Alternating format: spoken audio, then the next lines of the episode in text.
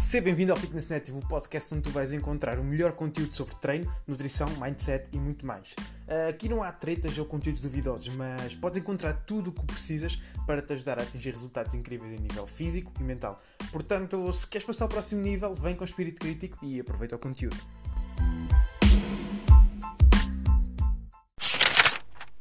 E sejam muito bem-vindos aqui ao segundo episódio do Fitness Native e hoje tenho aqui comigo um, um convidado muito especial porque ele vai, vai-vos trazer conhecimento uh, que com toda a certeza não iria conseguir transmitir. Uh, ele é especialista em powerlifting, treino mais focado na, na parte da força e tenho certeza que vamos discutir aqui tópicos muito interessantes. Um, Mauro, conta-me então, qual é que é o teu background académico, de onde é que tu vens? Um, como é que tu chegaste até aqui? E eu pergunto isto, e esta é a minha primeira pergunta, porque eu sou formado na área também, mas sei que tanto para hipertrofia como para força, um, o background que tu tens nos cursos, quer seja licenciatura, quer seja o SET, é mesmo muito pequeno. Então a minha curiosidade aqui é de onde é que tu vieste, como é que chegaste aqui e onde é que foste buscar o teu conhecimento e tudo mais? Apresenta-te um bocadinho. O meu nome é Mauro Franklin e já agora gostei da maneira como fizeste essa, essa pergunta.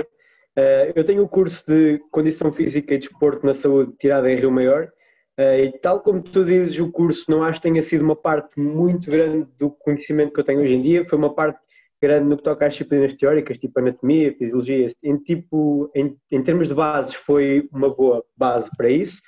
No entanto, em termos de bases mesmo para prescrever treino de força, não considero que tenha sido.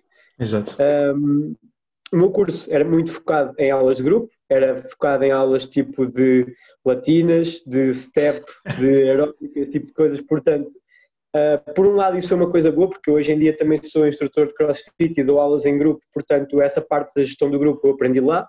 Uh, no entanto, o meu trabalho, a parte online, a parte de treino de força, não tem não vem muito dessa, dessa parte de Rio Maior. Para além disso, sou treinador de crossfit nível 2, Uh, tenho um curso de treinador de Conjugate Methods, um okay. curso que é um bocadinho duvidoso. uh, eu fiz aquilo, não vou dizer que não aprendi nada porque aprendi algumas coisas, mas também não considero que seja dos melhores cursos em termos de powerlifting.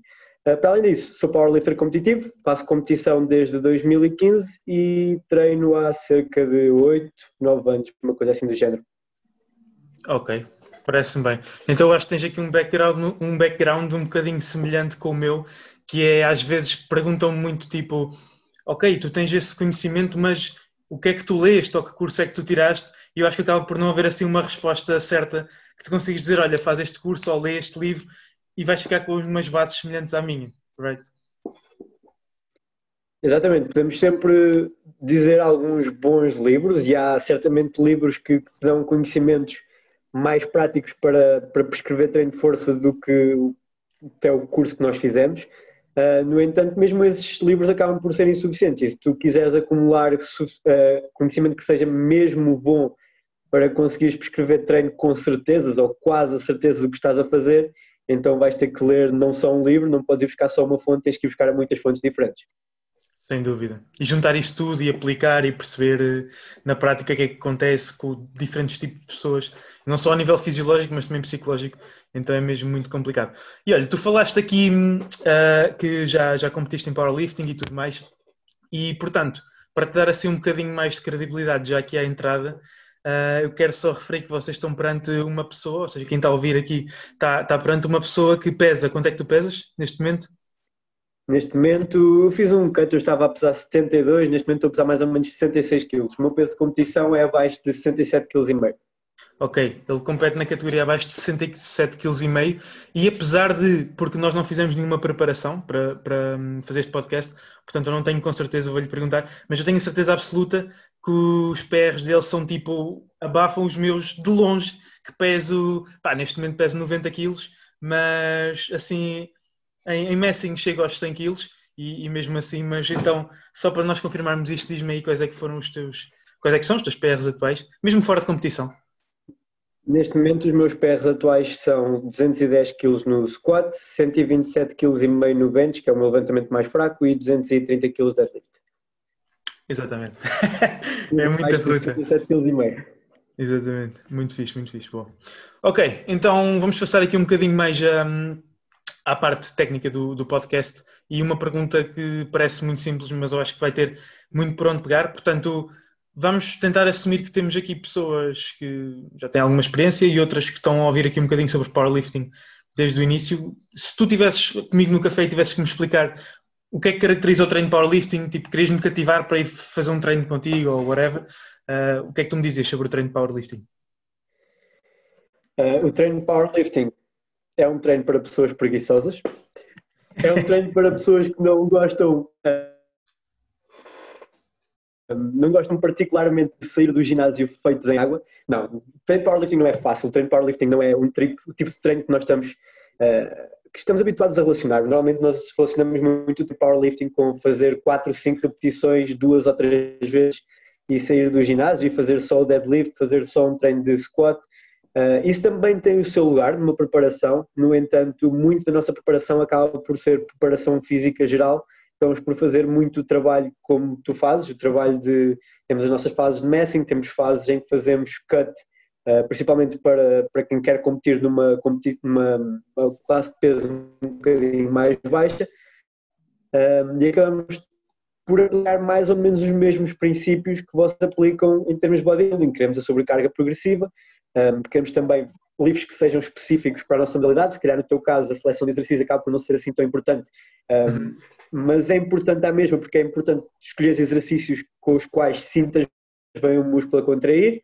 Uh, para nós é importante selecionar exercícios com os quais uh, conseguimos ter bom carry-over depois para os movimentos de competição. Se eu quisesse convidar alguém para powerlifting, eu dizia que é um bom desporto de superação e que ia sentir ganhos de força muito rápido que depois se iam traduzir rapidamente nas tarefas do dia a dia.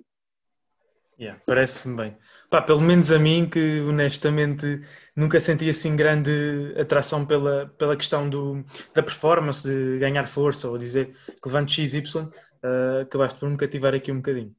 Ok, uh, tu falaste aí que ao nível de, de, programação o pessoal tem muita ideia que é chegar lá, fazer tipo, uh, testar um RM todos os treinos e ir tentando progredir tipo mais um 25, mais um quilo e 25 a cada sessão até chegares aos 500 quilos quase. Mas não, nós sabemos que há muito mais do que isto. Uh, no entanto, eu acho que e diz-me se eu estiver errado, uh, a vossa programação mais específica é baseada maioritariamente em repetições baixas, ou seja, aí abaixo das 5, 6 repetições. Ou não consideras que seja? Uh, sim, principalmente em fases mais perto de competição, nós trabalhamos mais perto do, do RM, ou seja, da repetição máxima. Claro, como disse há pouco, o objetivo é, é termos muita especificidade de treino, principalmente perto da competição, uh, e aí vamos trabalhar com séries de entre se calhar uma, quatro repetições, não vamos fugir muito disso, principalmente no trabalho principal de squat, bench press e deadlift. Uh, no entanto, como disse há pouco, nós temos muitas fases. Temos fases em que chegamos a séries de 10, 12 repetições, Uh, muito mais do que isso, provavelmente provavelmente não, porque os powerlifters também têm alguma aversão a cardio, mas também há reps, no entanto, como disseste bem, uh, nosso foco principal é fazer com que o nosso sistema nervoso central seja capaz de produzir força contra cargas elevadas e para isso temos de treinar esse skill de levantar cargas elevadas como levantando cargas elevadas. Exatamente. Ou seja, é aqui uma modalidade muito mais específica que a hipertrofia, um, visto que eu considero que a força seja mais uma capacidade, enquanto que a hipertrofia não é bem uma capacidade, é se calhar mais uma adaptação, e sabemos que a hipertrofia acaba por ocorrer uh, num range muito maior, por exemplo, a nível de número de repetições, mesmo que tu falaste, a questão da seleção de exercícios, se eu quero hipertrofiar ah, quadríceps, eu sei que tenho N exercícios, mas tu se calhar ah, se sentires que aquele exercício não vai dar um carryover tão bom para o squat, tu sabes que vai ser um movimento competitivo, não faz tanto sentido assim tu, tu encaixas na tua programação. Portanto, yeah, eu acho que o que fica daqui é mesmo que powerlifting, especialmente à medida que te vais uh, aproximando da competição, torna-se um, uma modalidade mais específica. Ok, aqui quanto ao powerlifting eu sinto, uh, e lá está, mais uma vez repito que eu não sou uma pessoa que está muito dentro do meio, portanto se calhar isto até é algo que já está a mudar e eu não estou não estou muito atualizado quanto a isso, mas sinto que existe muito medo por parte das pessoas um, do powerlifting. E então, quero que tu me fales aqui um bocadinho sobre um, se, se achas que existe alguma, alguma pessoa ou algum tipo de pessoa que à partida tu digas assim, eu acho que esta pessoa não devia uh, praticar ginásio mais focado no, no powerlifting, claro, uh, tendo como exceção as pessoas que simplesmente não gostam ou acham que não iam conseguir aderir tão bem aos treinos de powerlifting, mas fora isso, sentes que há alguém, algum tipo de pessoa ou alguma condição que tu digas logo à partida que essa pessoa não devia apostar no powerlifting? Uh, no, tu estás a dizer e bem que antes havia um bocadinho o estigma de que o powerlifting era só para gajos grandes e fortes e gordos. Uh, no entanto, o powerlifting está a mudar um bocadinho esse estigma. Tu agora vais a uma competição de powerlifting e vês mulheres nos 40, vês homens nos seus 50 e 60 anos. Um, claramente, o powerlifting competitivo a um nível, se calhar, internacional não vai ser para toda a gente, até porque nem toda a gente tem genética para há pessoas que têm condições, um, condições patológicas que não permitem fazer. Por exemplo, se alguém tiver uma lesão grave no joelho, jamais conseguirá agachar com pesos muito elevados. Um, mas se quiser competir a nível nacional, se quiser agachar, chegar lá e agachar os seus 60 quilos por recriação, isso em Portugal e principalmente nas competições que nós temos por cá não é visto uh, como algo errado, ninguém olha para ti de lado, toda a gente, toda a gente suporta, toda a gente está ao lado uns dos outros uh, e é uma das coisas que torna o powerlifting, principalmente em Portugal, a nossa cultura que nós temos, uh, algo mesmo ótimo. é a cultura e é o ambiente que nós temos nas competições que toda a gente está a puxar uns pelos outros, não há grandes rivalidades, há sempre qualquer coisa. No entanto, estamos todos a puxar para o mesmo e queremos todos que toda a gente tenha sucesso. Yeah, isso é muito fixe. Por acaso é algo que eu nunca. nunca fugir um bocadinho à tua pergunta, mas. Yeah, não, não, mas é bom, é bom, essa partilha é boa. E lá está, isso é um tópico que eu nunca ia tocar, mesmo por não, não ter essa, essa experiência ou vivência ou assim. E tu tocaste aí num, num ponto que me fez logo uh, puxar aqui um tópico que eu não estava a planear falar, mas que foi, isto é algo que nós no, no treino mais baseado em hipertrofia, bodybuilding, como, como queiras chamar, um, também defendemos muito, que é tu podes não ter genética para ser, se calhar, o campeão nacional de, de culturismo clássico, ou mesmo competir em, em, federações não naturais e ser competitivo e tudo mais, mas tu vais sempre conseguir progredir e tipo, eu acredito muito nisso, é algo que eu digo sempre aos meus atletas ou a qualquer pessoa que até entre em contato comigo e eu troco palavras uh, por algum lado, uh, é que eu acho que as pessoas subestimam tanto o que podem fazer no longo prazo e não, não fazem mesmo ideia daquilo que podem atingir um, se fizerem as coisas bem feitas de forma consistente. E eu acho que aqui no powerlifting há um bocadinho a mesma coisa. Ou seja, tu podes, como estavas a dizer, podes até competir, podes até ser competitivo em Portugal e tudo mais. Agora, vai, vais precisar de muito mais um, para ser competitivo em grande escala. Uh, e deixando de fora fatores um, a nível de tudo o que possa aumentar a tua performance de forma não natural, um, o que é que tu sentes ou como é que tu sentes quais sentes que são as características, estava aqui a gostar um bocado de formular a pergunta, do atleta ideal. Ou seja, isto a falar o quê? Se calhar todas as características que um atleta possa ter que vão influenciar a produção de força, desde o tamanho das alavancas, se calhar o padrão hormonal e tudo mais, mas acho que nos pode esclarecer aqui melhor e tocar aí nos pontos que eu provavelmente não ia chegar. Uh, sem dúvida que esses fatores que tu já enunciaste uh, têm todos muita influência no que toca à produção de força. Em termos de o que é que será o atleta ideal para powerlifting, normalmente são atletas que não são muito altos, porque os atletas muito altos são quase obrigados a ir para as categorias de peso mais altos, nem têm sequer outras opções.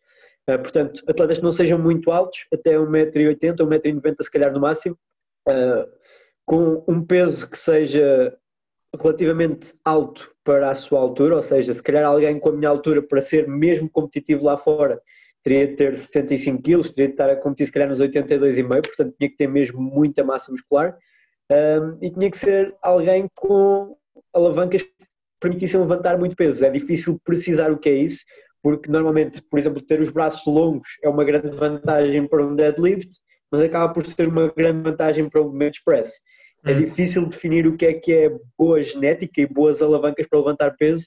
Uh, no entanto, se tiveres um bom deadlift, se tiveres um deadlift de 300 kg, uh, se calhar vais conseguir colmatar alguma, alguma da, da, deficiência, alguma da desvantagem que te dá ter os braços longos e fazer menos 20 kg no deadlift. Se conseguires meter ali mais, desculpa, queria dizer no, no bench, press. press. Yeah. Uh, se conseguires meter mais 30 kg no deadlift e ficares com menos 20 kg no bench press, de qualquer maneira tens uma vantagem de 10 kg.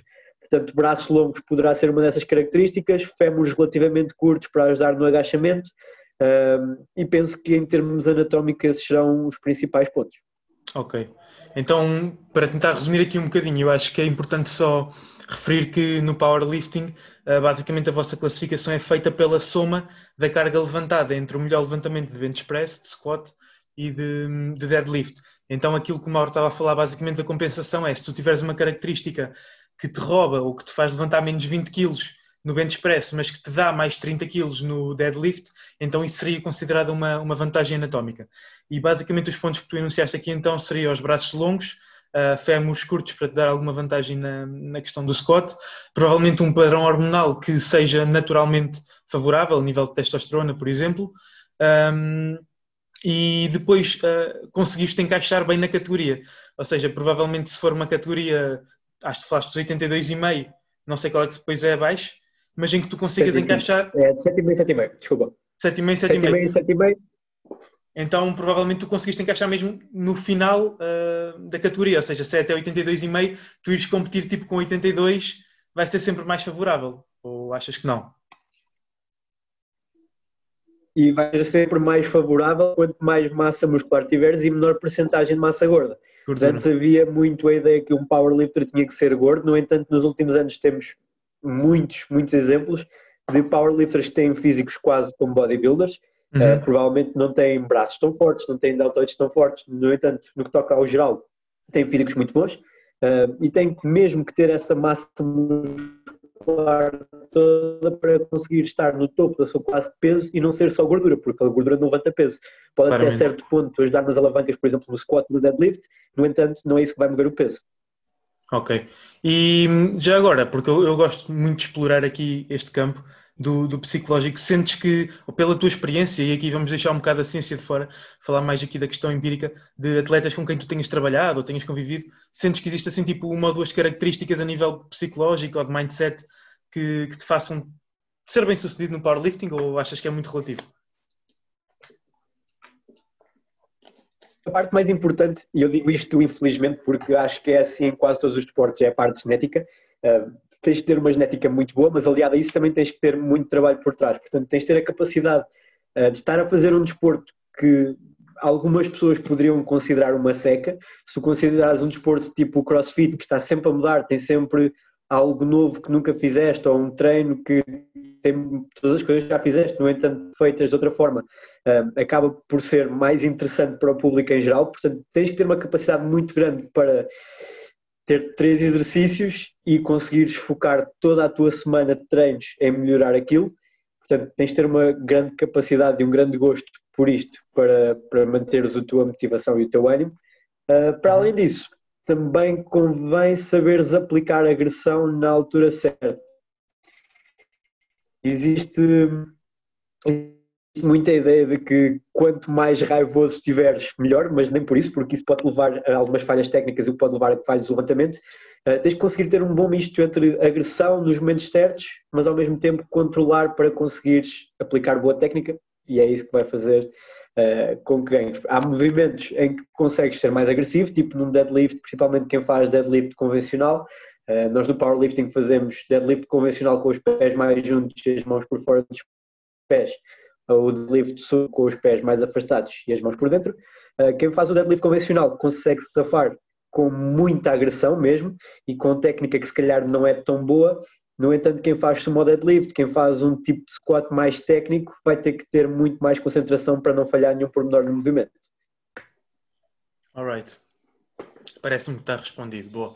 Um, vamos fazer então aqui transição para um tema que, que eu acho também é, é muito falado e, e, é especialmente aqueles pontos em que a maioria das pessoas que não conhecem sequer o desporto ou nunca praticaram acabam por tocar, que é o, o potencial de lesão.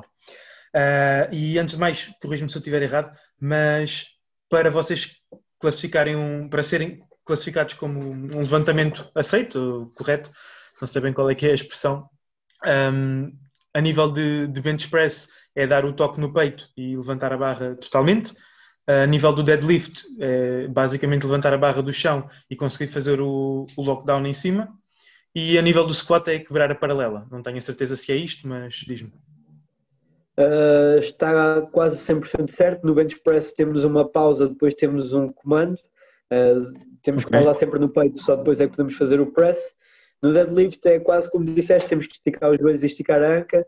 No squat também temos que quebrar a paralela e esticar tudo no final, mas se Não. conseguires subir, esticar é parte fácil. É mais fácil. Ok. Bom, um, e então, a nível de potencial de lesão, um, se eu te perguntasse qual é que é a tua opinião, se achas, se achas que aquele estigma de que o potencial de lesão é maior uh, comparado, por exemplo, com um treino mais focado em hipertrofia ou assim, uh, o que é que tu me dirias? Concordas, não concordas, porquê?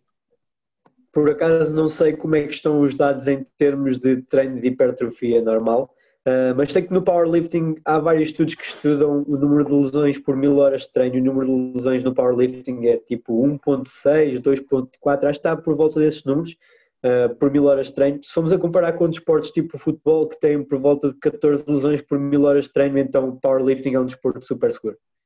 Uhum. Um, eu por acaso agora não te consigo confirmar ao certo, mas eu acho que o, o, treino de hipertrofia também anda entre um qualquer coisa, dois qualquer coisa.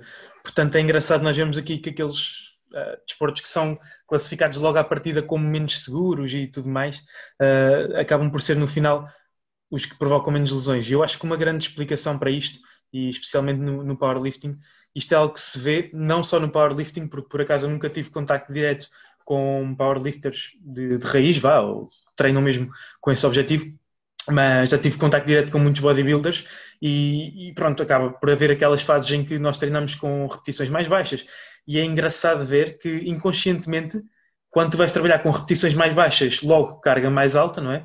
Tendo em conta que vais ter a mesma intensidade de esforço ou semelhante, uh, uma coisa que quase toda a gente tende a fazer é ter muito mais atenção à técnica, ter muito mais atenção à cadência, ter muito mais atenção aos músculos estabilizadores, fazer um bom bracing, tudo. Enquanto que se fores fazer uma série de 12 a 15 reps, parece que vais meio a.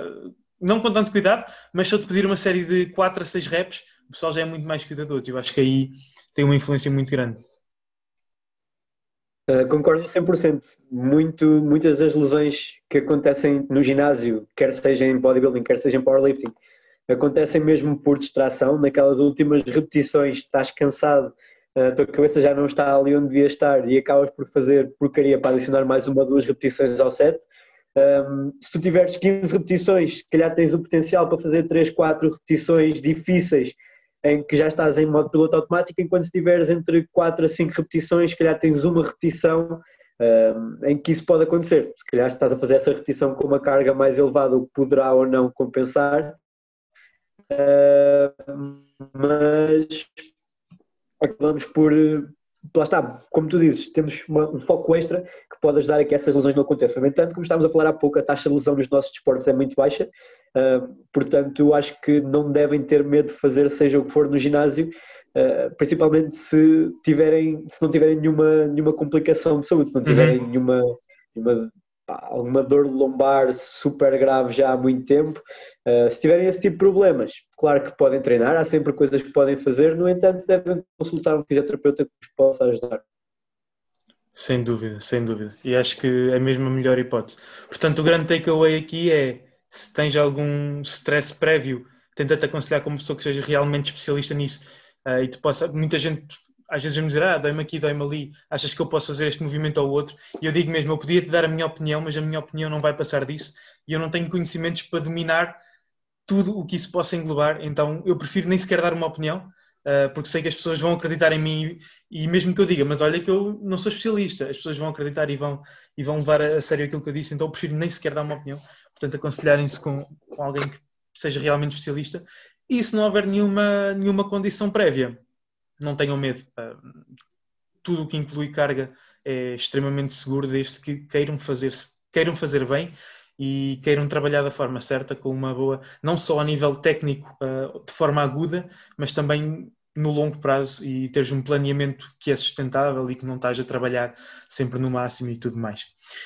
E passando só aqui esta parte então de programação, e tu já falaste há bocado, um, um bocadinho nisto, que é aquela questão de vocês terem o, o, trabalho principal e o trabalho mais acessório, vá por assim dizer, e de incluírem várias fases e tudo mais. Portanto, acabam por uh, ter fases em que usam menos cargas, menos intensidade, um, e o, o, trabalho acaba por se assemelhar um bocadinho uh, aqui ao nosso da, da, hipertrofia.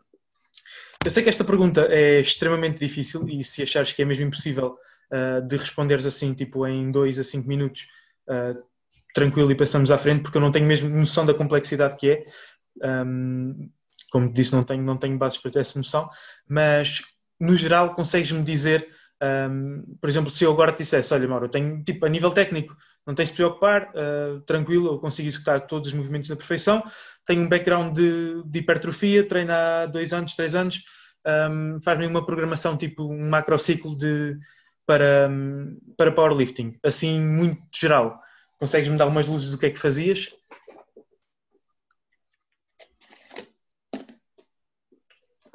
Uh, não, é uma pergunta que é complexa, sim. Claro que eu iria analisar o caso da pessoa mais, de forma mais detalhada. No entanto, assim no geral, para alguém que esteja nesse caso, se referiste dois anos de treino de powerlift, desculpa, dois anos de treino de musculação? Uhum. Exatamente. Então, dois anos de treino de musculação é alguém que provavelmente já sabe fazer os movimentos mais ou menos, portanto, no início teria de ser sempre acompanhada uh, ou teria de ter um muito constante para que os movimentos estivessem refinados para a nova modalidade que está a iniciar. Uh, no entanto, algo poderia começar por fazer algo muito básico. Uh, para as pessoas que estão no mundo do treino da força, há um livro que é tipo a Bíblia, que é o Starting Strength, e já houve, acho que já quase todos lemos esse livro, ou se não, se não uhum. lemos, tivemos algum contacto com ele. Um, e o Mark Ripatão, nesse livro, é muito fã da progressão linear para pessoas que estejam a começar a treinar, portanto, eu se calhar também iniciaria com uma progressão linear, se calhar metia a pessoa a fazer 5 vezes 5 ou um, um, esquema de repetições parecido com esse, uh, e a tentar progredir, como tu disseste há pouco, aquilo de 1,25 kg por semana, até ao ponto em que essa pessoa não conseguisse mais. A partir daí, então teríamos de começar uma periodização um bocadinho mais complexa, uh, em vez de em vez de tentarmos progredir todas as semanas, provavelmente tentaríamos progredir todos os meses ou cada duas semanas. Um, a partir do estágio inicial torna-se um bocadinho mais difícil. No entanto, para alguém que está a começar uma modalidade nova, para alguém que está a, que está a começar powerlifting, uh, se calhar weightlifting há de ser mais ou menos parecido, Começa com uma carga que saibas que consegues fazer 5, 6, 5 repetições sem problema, termina o último com 3, 4 repetições em reserva, vai subindo 1,25 kg por semana, vai subindo 5 kg até 5 kg por semana, uh, e quando não então aí explode maneiras um bocadinho mais completas de progredir. Mas lá está, uh, não é uma questão de quanto mais complexo melhor, é uma questão de quanto mais simples, melhor, só uma altura que a simplicidade simplesmente não funciona e tens que começar a adicionar aí outros métodos. Sem dúvida. Um, e é por acaso há bocado vi um post, já não me lembro se foi do Stival, acho que foi, em que ele dizia que tu não vais ganhar pontos extra por uh, complicar o teu processo quando não é necessário. E eu acho que isso é uma cena tão simples, mas que se o pessoal tivesse todo na cabeça, uh, isso na cabeça se ia ganhar muito.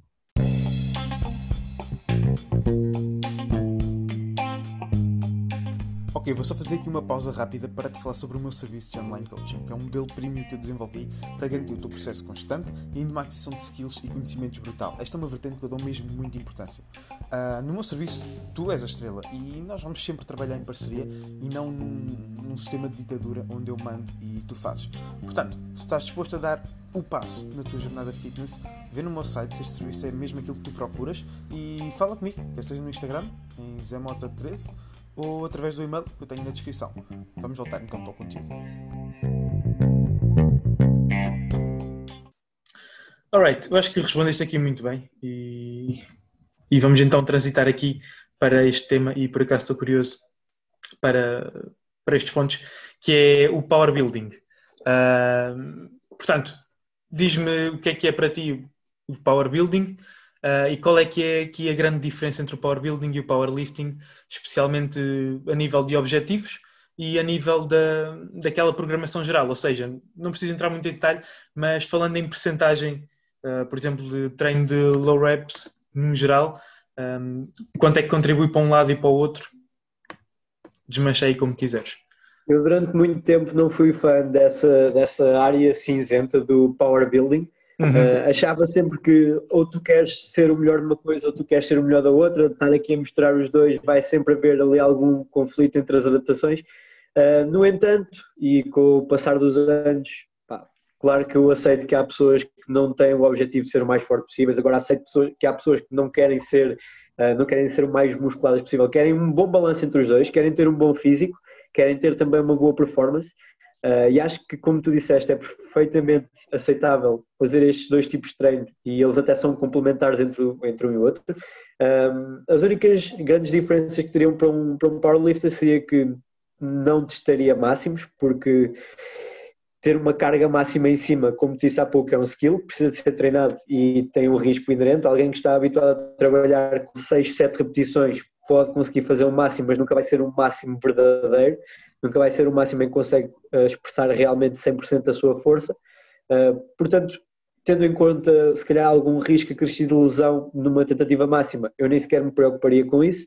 Uh, e em termos de, de percentagem de divisão de treino, talvez, não vou dizer 50-50, porque uh, se tu treinares os lifts de competição no powerlifting com algum volume, já consegues ter um bom estímulo em termos de hipertrofia, portanto, talvez 60, 30, 60, 60 30 não dava, 60, 40, 60, 30 e o resto fazia yoga. Exatamente. 60, 40, sim, dar, uma, dar ali se calhar um bocadinho mais de, de estímulo em termos de treino de força de powerlifting. Uh, acabavas por acumular também muito volume e depois o volume que faltasse para as partes mais específicas para deltoides, como diz há pouco, para bíceps, para gêmeos, fazer então um trabalho mais de bodybuilding. Uhum, trabalho mais isolado, mais específico, mesmo para tentar eh, ter aí essa questão da, da estética. Portanto, basicamente o powerlifting foca-se puramente uh, na produção de força e seres o mais forte possível relativamente ao teu peso corporal, enquanto que o powerbuilding um, ah, tem a componente de crescer muito forte, mas ao mesmo tempo também dar-lhe aí atenção à, parte da estética.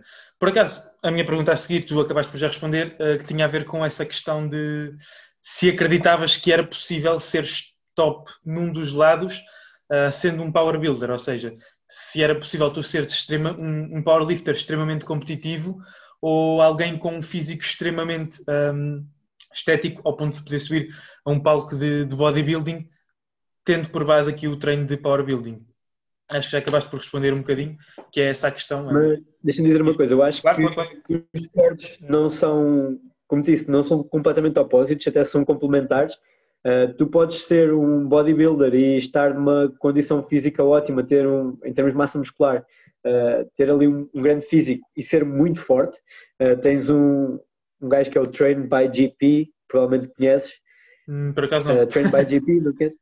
Uh, é um bodybuilder, ele, é estupidamente forte, um, mas tem um físico mesmo. É daqueles gajos que é, é grande, pronto, é um bodybuilder uh, e é extremamente forte. Acho que é, é perfeitamente uh, execuível ser um bodybuilder e ter muita força. Lá não precisa ser no squat, precisa de ser no deadlift movimentos e provavelmente ser forte nesses movimentos e essa progressão ao longo do tempo nesses movimentos vai-te ajudar em termos de ganho de massa muscular. Uh, também é possível ser um powerlifter, como já te disse há pouco, com um físico decente. Agora, uhum. se é possível ser o melhor nos dois, aí provavelmente já vai ser muito difícil. Uhum. Eu concordo contigo, eu acho que, como tu disseste, eles são complementares. Uh, um vai acabar por ter um bocado de carry-over para o outro e ter adaptações que são, no fundo, as mesmas. Um, e acabas por ter aproveitamento e podes jogar aí com, lá está, com a porcentagem de quanto é que fazes cada um. E um exemplo que eu pensei agora aqui um, nessa questão de, por exemplo, eu querer ser bodybuilder, mas ao mesmo tempo dar extrema importância à força, uh, porque não, por exemplo, fazer um, planeamento de power building uh, mais também focado em força durante o meu messing, por exemplo, e depois, à medida que me vou aproximando do contest prep, uh, da digging phase, ou seja, aquela fase em que tu entras mais no, no final da preparação, Uh, então deixarei a força de lado, porque já não seria nada inteligente a nível de geração de fadiga e tudo mais, e começar a envergar mais apenas para o treino de hipertrofia ali naqueles últimos meses, últimos dois, três meses, e depois da competição então voltar ao power building e tudo mais, eu acho que é super execuível.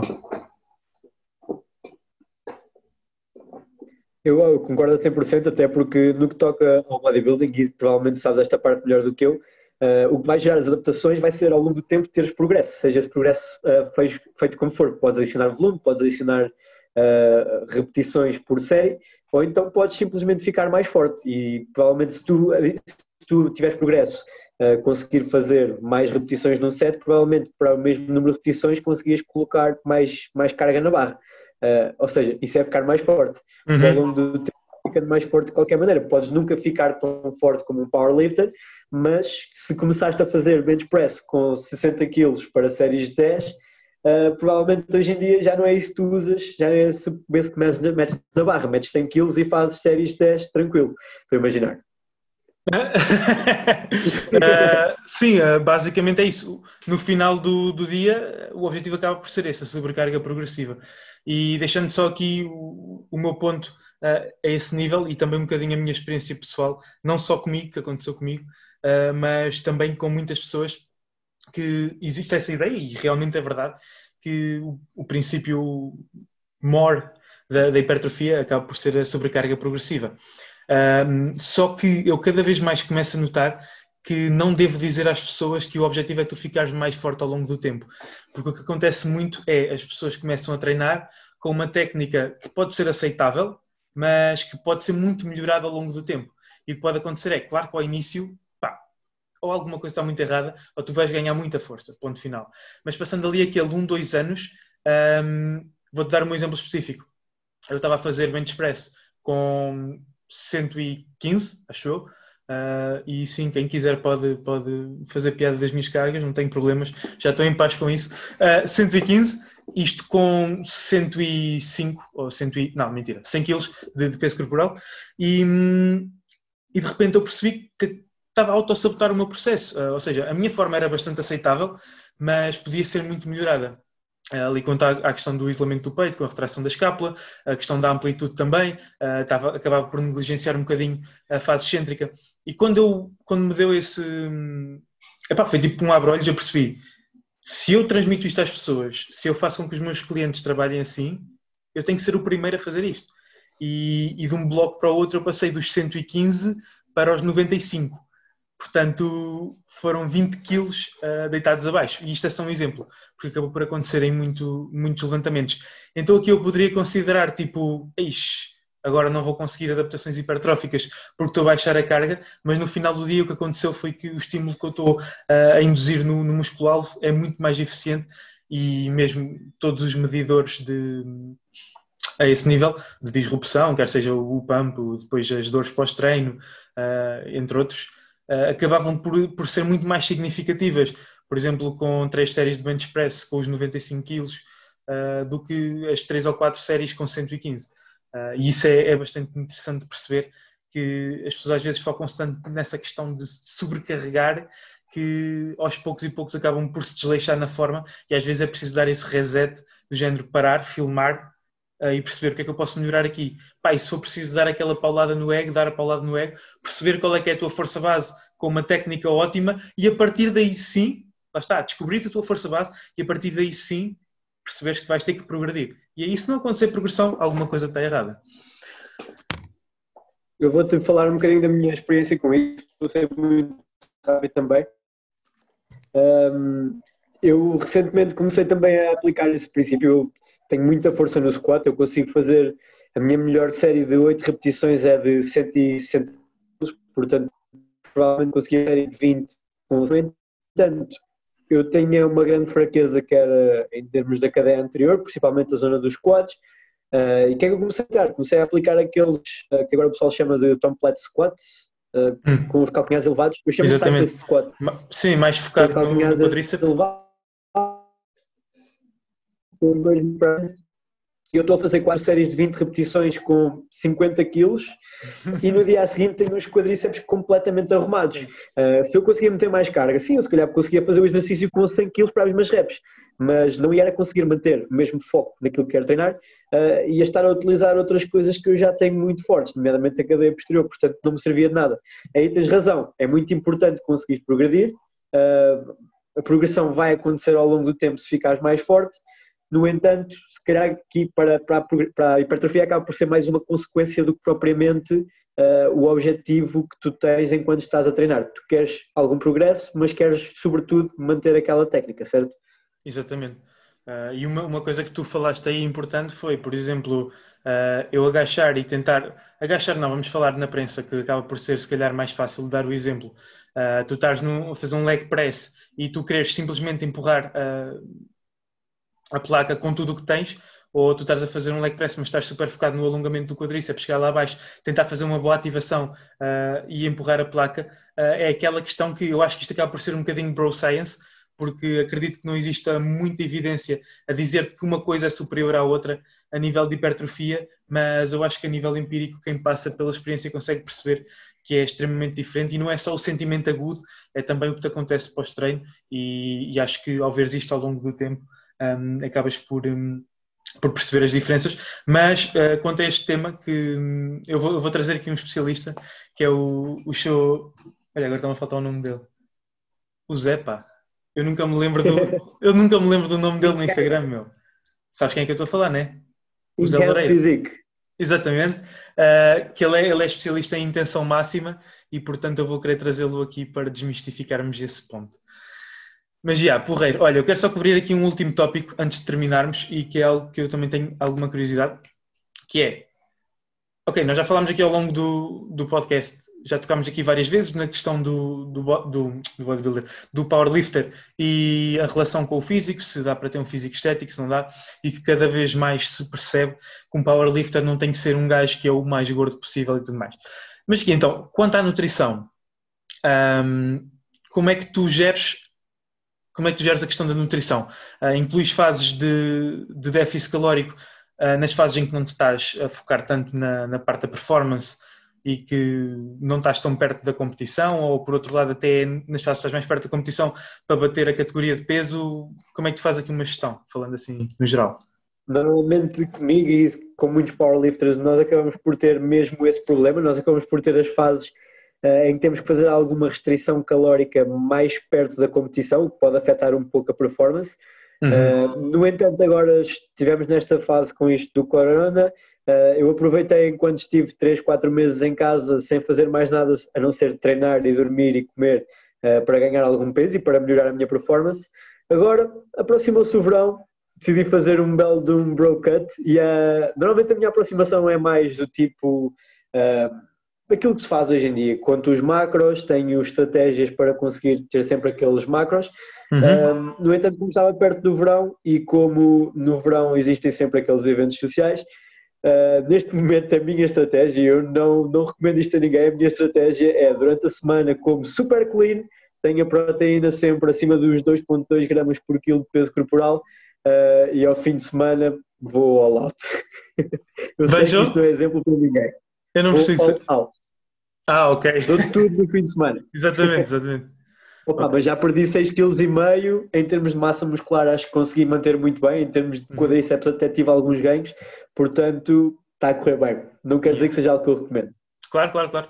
Uh, é aquela questão, sabes que o que interessa é que no final o, o déficit calórico da tua semana, uh, muitas vezes o pessoal tem muito a ideia de pensar dia a dia mas não, a verdade é que isto é um, uma corrente contínua e o que interessa é que o teu corpo passe mais tempo em déficit calórico do que em excedente e vais acabar sempre por, eh, por ter resultados aí. Se tu tivesses que me dizer, tipo, mandar assim mais ou menos para o ar, uh, vá, num, numa temporada, não sei se tu costumas dividir eh, por temporadas, mas mais ou menos um ano, ou tu consideras uma temporada tua, uh, mais ou menos que percentagem de tempo é que tu passas em déficit e em excedente calórico de forma a conseguires potenciar aí a a performance e o ganho de massa muscular e ao mesmo tempo manter esse equilíbrio e, e depois a preparação?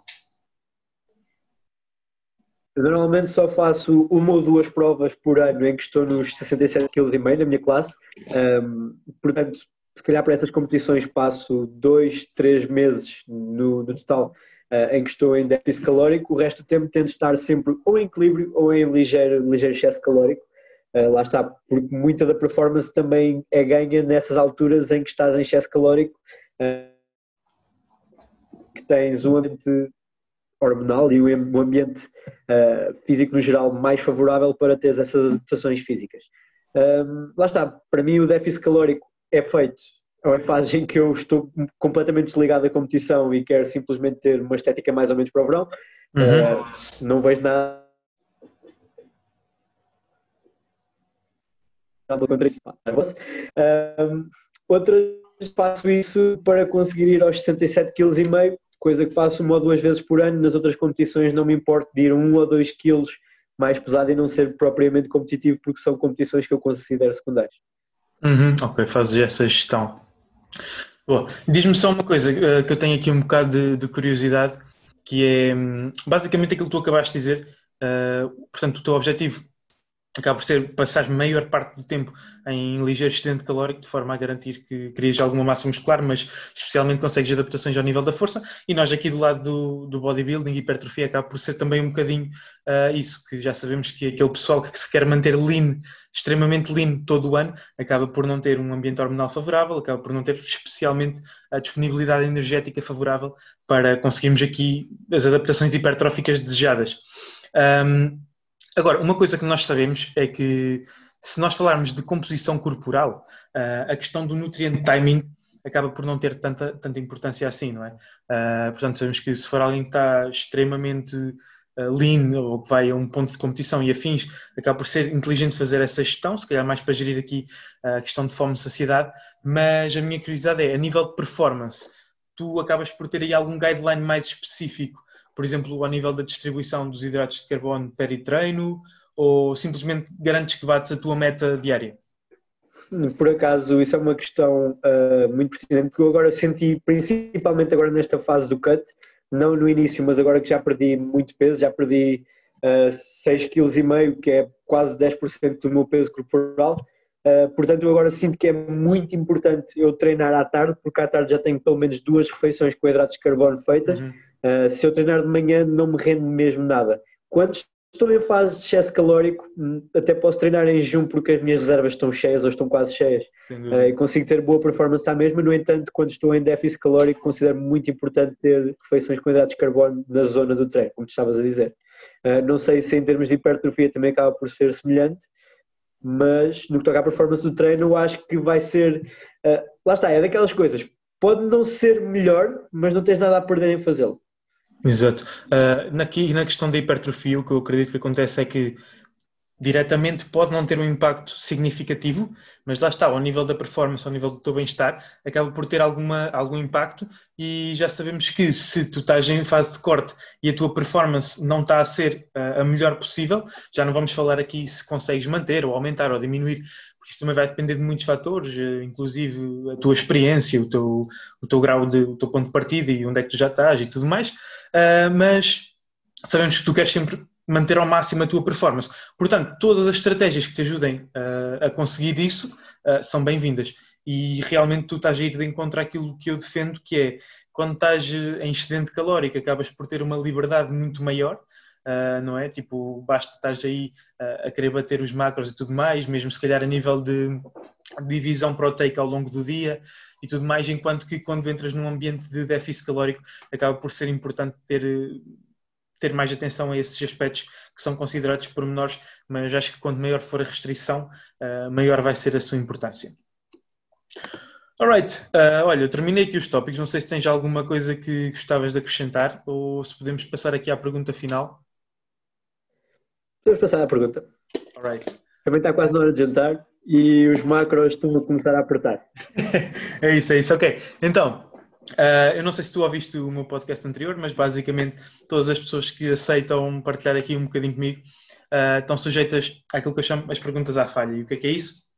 É basicamente, eu lancei aquela caixinha de perguntas no, no, Instagram. Da primeira vez o pessoal estava muito à toa, porque pronto, nunca tinha acontecido e também foi perfeitamente normal. Estavam a fazer perguntas tipo uh, suplementar ômega 3, não sei o que, não sei o quê. Pronto, não importa. Mas, mas desta vez, uh, eu acho que até houve pessoal que me veio seguir de propósito para te poder fazer perguntas.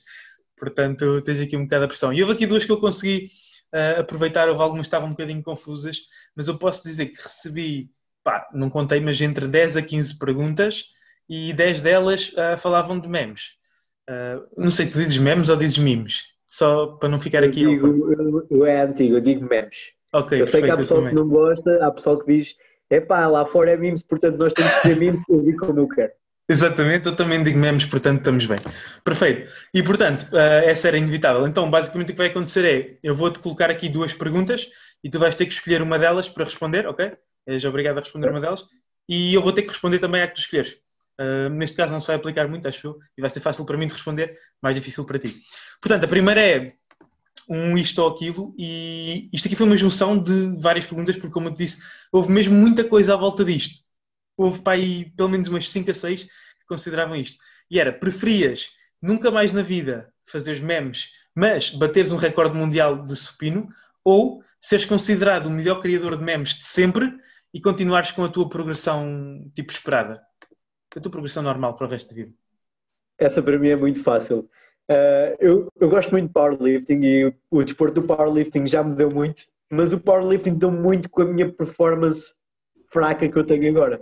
Uhum. Portanto, eu não preciso ser o melhor do mundo, eu preciso que as pessoas vejam os meus memes, que as pessoas gostem dos meus memes e que as pessoas partilhem os meus memes no Instagram. Yeah, ok, ok, ok, ok. Então é isso, Mauro preferia aqui ser. a pergunta, eu gostava de ser o rei dos memes, sim. A sério, a sério? Completamente, 100%. Não me importa ter um bench press abaixo de 130 kg. Ok, boa, boa, boa. Ok, então basicamente não me deixaste fazer aqui a segunda, respondeste-me logo à primeira, mas eu vou-te fazer a segunda, se tu quiseres responder, respondes, se não quiseres, fica por responder. Que basicamente pediram para tu revelares. Um, eu, eu, não percebi, tipo, a pergunta estava muito mal formada. Quem, quem, quem a fez não, não me leva mal, mas eu, eu, tive ali muito tempo para conseguir traduzir isto e mesmo assim não ficou muito bom.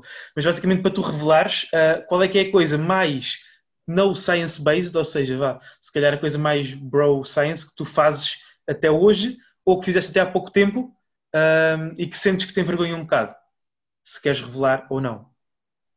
Eu não sinto meio vergonha, mas é daquelas coisas que é tal e qual como o meal timing pior não faz. Eu depois do treino mamo sempre o meu shake de proteína. Ok, uh, não acho que isso seja nada. É daquelas coisas básicas. É, Mal não faz, lá está. Pode não ter grandes benefícios adicionados, mas. É, eu sou um bocado da tua, da tua hum, Está-me a faltar agora a palavra. Pronto, estou um bocado nessa onda também, que há muita coisa que eu faço, que lá está, eu sei que no fundo, se calhar a diferença não vai ser significativa, mas se é algo que eu faço tão tranquilamente e que me permite aderir de forma fixe, então porque é que eu hei de não fazer, não é? E é isso, boa, porreiro. Meu, para terminarmos aqui então, diz-me só antes de mais, uh, fala-me só um bocadinho de que projetos é que tu tens agora, porque isto era suposto ter sido feito no início. Acabámos por nem ficar a saber, tipo, já percebi que tu trabalhas na box e tens a parte dos acompanhamentos online, mas se quiseres explicar aqui um bocadinho melhor como é que isto funciona ou se tens outro tipo de projeto o pessoal te possa encontrar e depois no final deixares então aí uh, as tuas redes sociais, que eu depois também vou deixar os links e tudo mais, o que tu, o que tu quiseres que eu deixe por aí. Uh, eu trabalho como treinador de CrossFit na box do CrossFit Leiria. Uh, para além disso, faço acompanhamento online a malta que queira trabalhar sobretudo com a parte da força. Uh, se quiserem hipertrofia, falem com alguém como o Zé. se, se me quiserem encontrar nas redes sociais, já vamos falar sobre isso, já vamos falar sobre memes e coisas. Uh, em termos de projetos, eu agora estou a começar uma, uma nova fase, estou a entrar no mundo da formação. Uh, vão sair em breve, e quando digo em breve, tipo na próxima semana, semana e meia, vai sair a primeira data da formação que eu vou dar com o PT Fábio Torres. Se quiserem pesquisar, uh, ele também está no Instagram.